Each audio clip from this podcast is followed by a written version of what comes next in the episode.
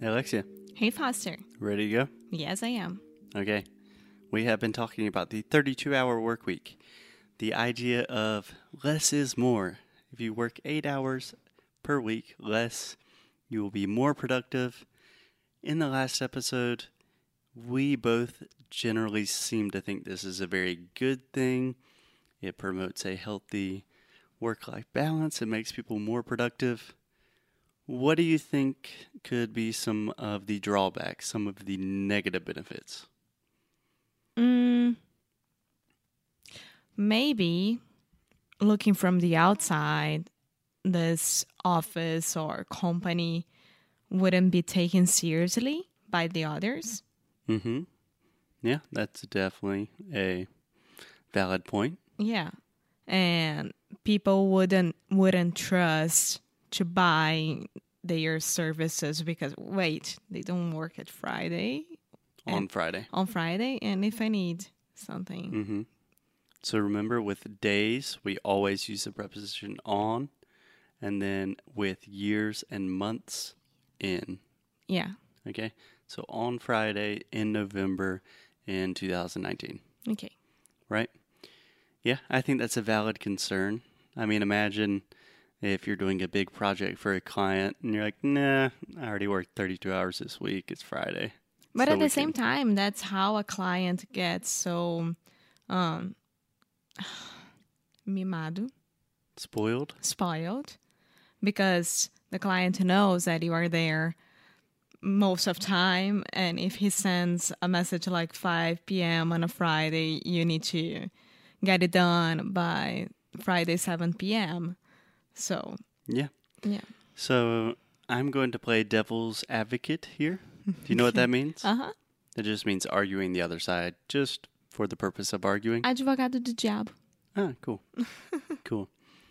So, first of all, the client is paying you. Yeah. So, in one sense, they kind of do have the right to say, hey, I'm paying you for this. Do it on Friday. I don't care about your little work week policy, you know? On the other hand, this article that we've been reading about Ryan Carson and Treehouse, this guy that pioneered the idea of the 32 hour work week, he recently just released another article saying that the entire experiment was a disaster, that they lost a lot of productivity.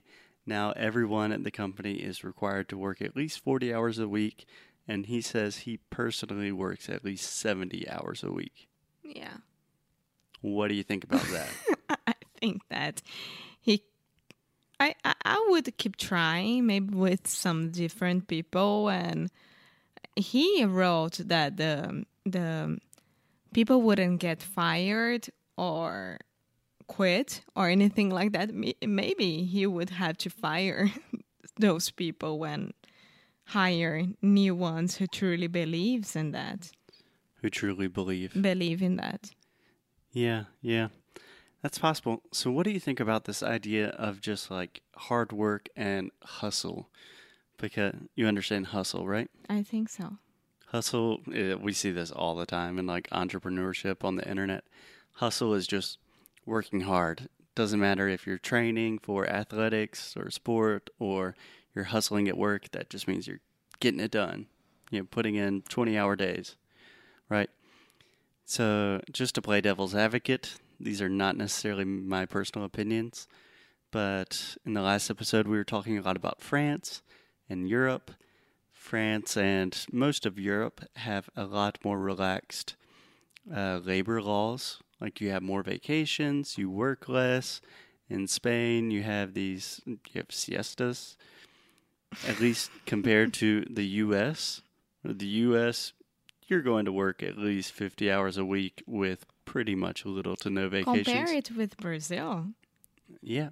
yeah So I think on one hand you could say, like, how is the French economy doing right now? How's the Brazilian economy doing right now? maybe look no i know but uh, you can talk about brazilian economy right now because it's a huge mess and it's not because Yeah, I'm not trying to. I'm not trying to talk about global economics, but more just a. take for example luxembourg Luxembourg. Luxembourg. Yeah. The Yeah. highest GDP in the world per capita. Yeah, yeah. And people there work normally. Honestly, I don't know if they have this. I was about to say, where where are you getting No, this no. information? Honestly, I don't know if they work like for uh, four hours per day or eight hours per day. But I know that people there are happy. they are extremely happy. What I know about Luxembourg is that people are migrating to this place to have a better life. Here in the United States, um, once you're working in a normal office, you only have like 15 days uh, per year to have vacations and things like that. Mhm. Depends on the company here. Yeah. Um, and you don't have like the break in, during Christmas and New Year's. And I think that if you have more benefits to relax and to be healthier, Mhm. the eight hour or the four hour wouldn't matter that much. Right, right. I think that's a big part of it. Even for us now, when we're working for ourselves, the problem normally is not the actual work. The problem is stressing out about things after work, Yeah. you know? So that is a big problem. I am better on this than you are. Uh huh. You're better at Ai, this. que saco, errei de novo. You I am lost better that one. at this. Perdeu, Ow. Playboy. I am better at this than you are. Yeah, so there's a phrase. Um, don't remember who said this. A lot of times I'm just inventing phrases, but someone did say this. Um, that they said the that Americans in general, Americans live to work, and Europeans work to live.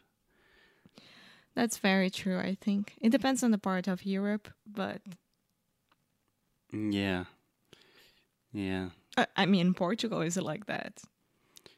yeah. The difficult thing for me is I do not want to devalue hard work. No. because I think talent is very, very overrated. Like, oh, you have this very talented producer, so they don't have to work hard. They just work four hours a week and everything's great. No, the reason that people are good at anything sports, business, language, anything like that is because they work their asses off. Yeah. And but yeah, they love what they do. Take for instance your brother. He loves what he does. He does. He he truly believes in that. He's helping people, right? Yeah. My Eh. brother's a lawyer. Yeah. People know. They already listen to Camden. Yeah, so some maybe someone just started today. Who knows? And but he doesn't stop working. He would, I would definitely diagnose him as a workaholic. Yeah. Yeah. Yeah. So he loves what he does, but I'm pretty sure that if he had more than 15 days per year to relax and enjoy a little bit of life, enjoy the money that he's getting, you know, like spend 20 days in Spain, things like that, he would be happier. Maybe, maybe. I don't know. I think people are wired differently. You know, some people just can't stop working. And being a workaholic, it's a real disease. You know, they have Workaholics Anonymous? I know that. Yeah. You told me that already twice. Yeah, I think I mentioned on the podcast, which is really a sign that please send me to Workaholics Anonymous. I probably need to go. No, amor. Yeah, then our business would suffer. See, that's the problem. that's what I wanted to talk about. You got to work hard, but you got to be healthy, and finding that balance is really hard. Okay, so us, we work usually from 9 to 5, more or less. yeah. I generally finish about 8 p.m. No, but the la- yesterday you took a nap for two hours. Yesterday, that was an accidental nap. The dog was sleeping on the couch. I happened to also. Things happen. Yeah. Well, we work from 9 to 5. Not like from 9 to 5, but the, the period of the time. Mhm. I know when I need to stop and watch Law and Order. I know that. or whatever. That was a very specific reference. After my chocolate milk around 9 a.m., I know it's time to get on the couch with the dog and just marathon Law and Order. um, you don't know sometimes. It's really hard to control work life balance. It's something we're constantly working on. So I think on that note, we should take a break because it is Friday afternoon. And Order. It may be a couple more podcasts. Okay, bye. Beijo.